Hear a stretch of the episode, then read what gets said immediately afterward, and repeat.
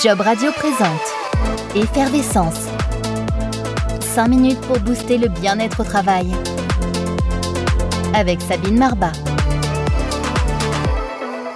Et bonjour à tous, bonjour Sabine. Bonjour Jean-Baptiste, bonjour à tous. Gérer les personnalités difficiles, c'était le thème du précédent épisode. Parmi les personnalités difficiles euh, et difficiles à gérer, donc, il y a le fameux pervers narcissique, le pro de la manipulation. Mm.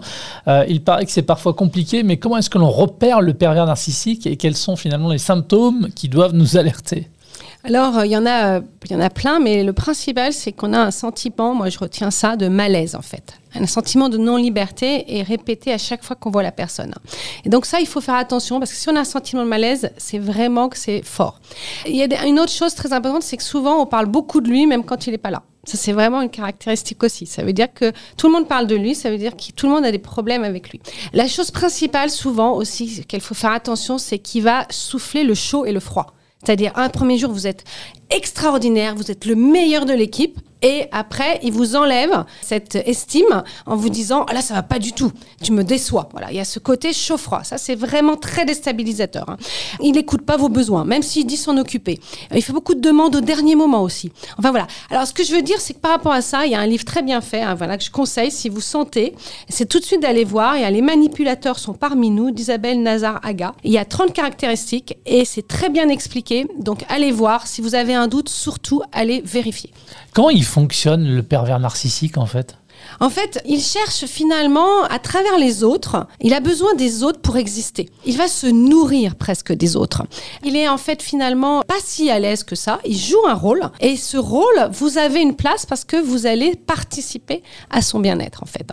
En gros, il enchaîne les victimes et c'est sa façon d'avancer à lui. Quoi. Voilà, exactement. On va dire qu'un peu, il se nourrit de l'énergie des autres. Hein. Alors, attention, parce que les victimes, ce mot, attention, parce qu'on est plutôt des proies, parce qu'on va avoir une blessure. La chose qu'il faut comprendre, c'est qu'un pervers narcissique, ce qui est très fort chez lui, c'est qu'il repère inconsciemment le point la blessure, le truc qui chez vous va pouvoir fonctionner. C'est sa force, il l'utilise, mais on peut ne pas être victime, hein. on peut ne pas passer victime, hein. on peut être une proie, mais si on a conscience, on peut dire non. Quand le pervers narcissique est notre responsable, que faire? Démissionner, c'est peut-être un peu radical pour aller mieux, non? Parfois, euh, on va venir à démissionner hein, parce que euh, c'est vraiment très destructeur hein, d'avoir des personnes comme ça. Mais on peut, avant de démissionner, vraiment apprendre à les gérer. Apprendre à les gérer et ça va nous construire en termes d'assertivité, de confiance en nous. Ça va nous obliger à sortir d'un certain nombre de mécanismes et de blessures émotionnelles qu'on va avoir. Hein. Des peurs de ne pas être assez bon. Ça va finalement euh, nous permettre de construire notre estime puisque finalement, le pervers il va rentrer parce que j'ai pas assez d'estime, parce que j'ai besoin d'être aimé, parce que j'ai j'ai des peurs, parce que euh, j'attends beaucoup de reconnaissance. Donc si je travaille tout ça, souvent à côté, je vais pouvoir lui résister. Et si je lui résiste, soit il va oublier et s'occuper de quelqu'un d'autre, soit il va éventuellement m'éjecter du système, hein. parce que effectivement, parfois, il n'aime pas ce genre de personnes et il préfère ne pas les voir. Et justement, comment est-ce qu'on fait pour réussir à déstabiliser, tiens, un pervers narcissique? Alors, je ne suis pas sûre qu'on puisse déstabiliser totalement, mais on peut au moins lui mettre une frontière qui lui dit là, stop. Donc, la première chose, c'est que euh, faut pas rentrer dans son jeu. Voilà. Donc, c'est-à-dire par exemple, quelqu'un qui va vous flatter, il faut juste le prendre sans oui, oui, ok, mais j'ai juste fait mon travail. Vous voyez, il faut pas rentrer dans tous les jeux manipulatoires.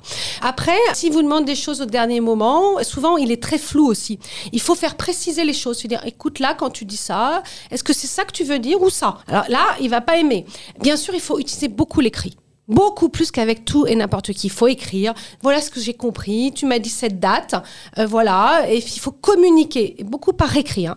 C'est parce que comme ça, il va avoir moins de prise. On s'était dit ça. Voilà. Ben non, j'ai écrit ça. Vous voyez, alors qu'autrement, on sait plus trop. Parce qu'il joue sur tous ces trucs-là qui fait qu'on a l'impression qu'on est permanence en doute. Souvent dire non, mais regardez, on a dit ça. Voilà. Vous pouvez penser ça, mais moi, je dis ça. Il faut redire, redire, redire. C'est-à-dire qu'il faut pas être comme avec les autres personnes. Hein. Ça s'appelle l'effervescence. Et c'est 5 minutes pour booster le bien-être au travail. Un nouvel épisode à découvrir en avant-première tous les lundis sur jobradio.fr, un programme auquel vous pouvez également vous abonner depuis l'ensemble des plateformes d'hébergement et de diffusion de podcasts. À très vite Sabine. À bientôt, au revoir. Salut, bye. Job Radio vous a présenté Effervescence. 5 minutes pour booster le bien-être au travail. Avec Sabine Marbat.